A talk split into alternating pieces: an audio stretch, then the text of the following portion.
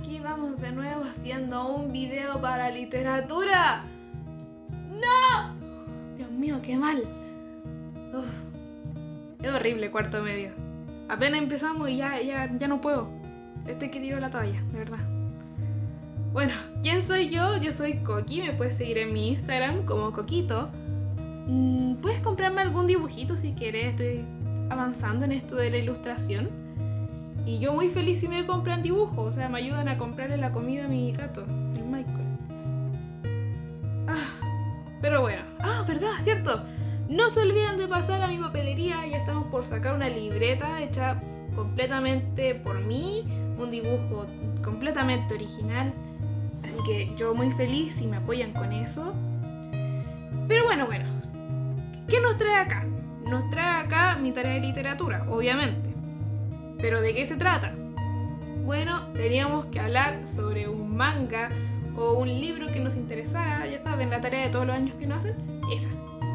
Y este año, en vez de irme otra vez con Killing Stalking, como ya lo he hecho dos años anteriores, esta vez quise hacer otro. Quise hacer algo nuevo, quise hacer algo más tierno, porque mira, el gore no me gusta mucho, no, no me gusta mucho el gore, así que vámonos por algo más tierno, más soft, más, más cliché.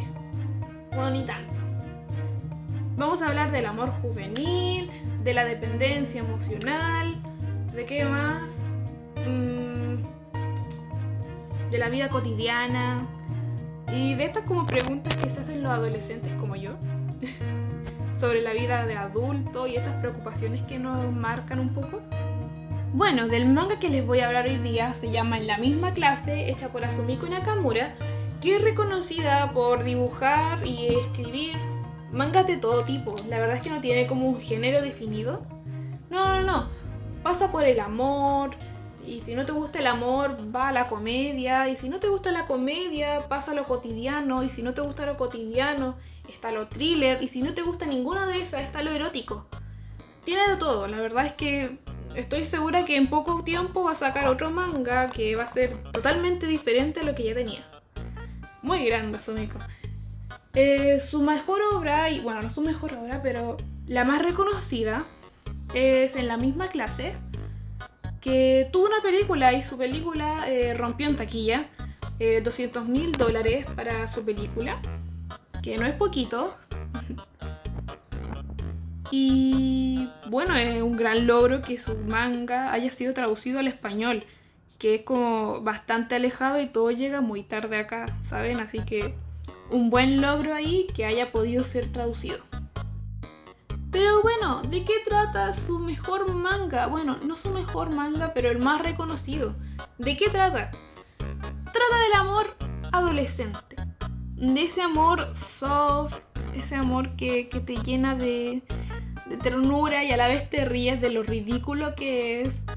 Y a la vez como que te enoja porque te ha pasado algunas situaciones y si no te ha pasado te van a pasar totalmente normal. Y rompe un poco los estereotipos que habían en el momento, porque hablar de la homosexualidad en Japón eh, son dos temas distintos. Hay el tema de dibujarlo, ilustrarlo y que el contenido sea para mujeres, porque el yaoi y todos esos temas van dirigidos a la mujer, no van dirigidos hacia el varón. Y del dibujo a llevarlo al plano existencial, la vida cotidiana, es bastante difícil. Allá la homosexualidad aún es un poquito mal vista. Aunque el matrimonio igualitario ya está permitido, igual un poco están esas mm, creencias de que la homosexualidad está mal. Así que un punto ahí por, por romper como un poco con las barreras. Bien ahí. ¿De qué trata este manga? Bueno, te podrías ver la película, que no dura más de una hora, y leerte los tomos que están en internet. Pero yo te voy a decir un resumen bastante resumido de como 30 a un minuto, para que así te, más o menos te quede claro qué onda van estos personajes. Tenemos a dos personajes principales, que es Kusakabe, un chico bastante relajado y que le gusta la música, ya saben, quiere dedicarse a ello. Y Sayo, Sajo, Sayo, que al contrario de Kusakabe, es bastante cuadrado, es bastante intelectual, por así decirlo. Es el típico Mateo de la clase, el, el 100 de 100. ¿Saben? El mejor de la clase, el que tiene mejores calificaciones, no hay ningún defecto en él. O sea, dos polos super opuestos. Que por hacer del destino tienen que estudiar juntos y por eso pasan tiempo juntos. Y gracias a ese tiempo juntos se va armando un poco una relación de entre amistad y admiración que después se vuelve en amor, un amor bastante tierno. Es como ese primer amor de primero, medio, octavo, ya así, algo así. Pero como no todo es bonito, eh, junto con ese amor empiezan a salir como problemas a la luz que quizás todos hemos tenido en algún momento y es normal, o sea, normal. Como eso de la distancia, cuando uno tiene que ir a estudiarse a otra parte y el otro queda ahí, es como, ¿cómo va a funcionar esto? ¿La distancia nos va a separar? ¿Qué onda? También el matrimonio, que ya desde la adolescencia están como, ay, sí, tú eres mi primer amor y nos vamos a casar. Es como, ¿qué? Pero pasa, pasa bastante y si respondes mal hasta puedes terminar tu relación. Uy, bastante grave. Y esto va ya como más centrado a las parejas homosexuales, que es la opinión de los demás. De la familia importa bastante en uno, o sea, te marca bastante el cómo reaccione tu familia al decirles que eres homosexual, que sales de tu como zona de confort o lo que esperan de ti para simplemente disfrutar de un amor juvenil y pasarla bien. Son como esas pequeñas preguntas que todos, todos, todos, todos hemos pasado en algún momento y si no te ha pasado, te va a pasar. Y es como tan común que no se lo esperaría ver en un manga, ¿saben? Que generalmente están estos de, ay, sí, yo tengo superpoderes y voy a salvar a todo el mundo. O el típico de soy un chico y tengo como a ocho chicas detrás de mí. Esas cosas no pasan, pero se ve. Se ve en el anime, se ve en el manga. Y este manga no, es como tan... Ah, sí, yo voy a la escuela, eh, tengo una pareja y con esta pareja tenemos problemas porque somos una pareja que ya está pasando a ser adulta. Son esos problemas de, ay, ¿qué va a pasar con mi futuro? ¿Qué voy a hacer? ¿Voy a estudiar o lo voy a dejar? que, son preguntas que pasan, o sea, yo en cuarto medio ya me estoy haciendo mis preguntas de qué, qué va a pasar conmigo, o sea, voy a estudiar en la universidad o qué, me voy a tomar un año sabático, me voy a dedicar al arte o, o cómo. Y bueno, es por eso mismo que me gusta el manga, porque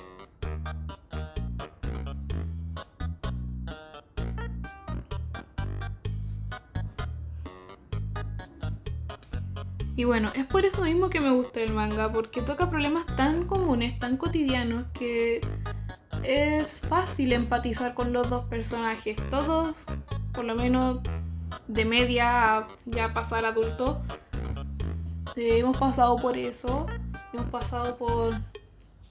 Y estoy pasando por la problemática de qué va a pasar con mi futuro. Me da miedo pensarlo. Uy. Pero no vamos a hablar de eso. Además de las problemáticas que ponen en la bandeja, eh, me gusta mucho ver el crecimiento de cada uno de los personajes, que no se centre solamente en el romance, que no todo se sostenga porque yo te amo a ti y tú me amas a mí. No. Cada uno tiene sus propios problemas y vemos el desarrollo de cada uno enfrentándose a ese problema. Y cuando hay problemas en la pareja, pues se resuelven parejas. Y si no tiene solución, bueno, hasta ahí quedó. Después ya sabrán qué hacer, pero no todo se basa en el amor, en el amor que hay en esta pareja. Si bien es de romance y vida cotidiana, no todo gira en torno al amor. No todo se sostiene porque yo te amo, tú me amas. ¿Entienden? Es como un claro ejemplo de la interdependencia y cómo se puede desarrollar. Porque muchas parejas cometen el error de como depender mucho, pero demasiado de su pareja, ¿cachai? Tipo, si mi pareja no puede, yo no puedo. O si mi pareja no está ahí, yo no, yo no podré crecer como persona. Y eso no es así. Cada uno tiene su vida por separado y ya después ven cómo las unen. Pero me gusta cómo trata el manga eso. De que ambos, a pesar de tener como un destino, no un destino, sino que metas tan opuestas, aún así hay en un momento para estar los dos juntos. Y traten de poder complementar lo que les gusta hacer y lo que quieren hacer con lo que con el amor que sienten entre ellos, pues, ¿cachai? No, no, no depende solamente, ni ninguno de los dos se restringe de lo que quiere hacer por su pareja. Cada uno tiene su vida y cada uno sabe lo que va a hacer eh, y no, no se limita, no, no tienen como esas barreras que se ponen algunas parejas de, ah, yo estoy contigo, así que tú no puedes salir más. Ah, estás conmigo, así que por ahora tú no puedes juntarte con ninguna chica o ninguna de estas personas. No, no, no, cada uno hace su vida, eh, tienen nuevos amigos, nuevos entornos, si tienen que viajar, viajan. Y, y todo muy bien, es una pareja como ejemplar. A mí me gusta mucho. Además de mostrar una relación tan sana, como la que tienen eh, los dos personajes principales y mostrar también qué es una relación de interdependencia, eh, también rompe bastante con ese estereotipo de que en una relación homosexual uno de los dos tiene que hacer el rol de mujer. Eso no existe, pero siempre veo en cualquier manga o anime o serie donde hay una pareja homosexual, hay uno que es muy afeminado y que toma el rol de la mujer y es como, ¿qué? No, eso no pasa. O quizás sí, sí pasa, pero no, no es tan general. Ya, o sea, siguen siendo hombres, algunos, porque hay otros que no se, no se identifican como hombres, pero con una relación homosexual tenéis que identificar como hombre. Eh, ya, pero eso, que muestra una relación homosexual como debe ser, o sea, son dos hombres que se aman y ninguno ese, eh, tiene que tomar ese papel de mujer porque, pues, son hombres. No, no, no, no transformas a un hombre en una mujer, eso lleva a una relación heterosexual. Ya, o sea, no, no. Está muy mal ahí. No piensen así. Pero bueno, ya para finalizar, eh, recapitulamos. Eh, en la misma clase tiene una relación súper sana, súper hermosa, que tal vez se debería tomar como ejemplo en una relación homosexual, que es bastante difícil igual hablarlo, porque siempre nos hemos criado con una relación heterosexual donde la mujer, la mujer, la mujer es como la más débil, ay, es que el hombre y lo otro, y ay, tienes que dejar todo por tu amado. No, no, no. Siglo XXI y esas cosas no, no, no existen. Cada uno hace su camino, cada uno tiene su crecimiento personal y ya después dejáis el tiempo para el amor. Si no te vaya a morir de amor, no existe eso. Asumiko Nakamura sabe representar muy bien las relaciones homosexuales y es muy buena tomando cualquier género.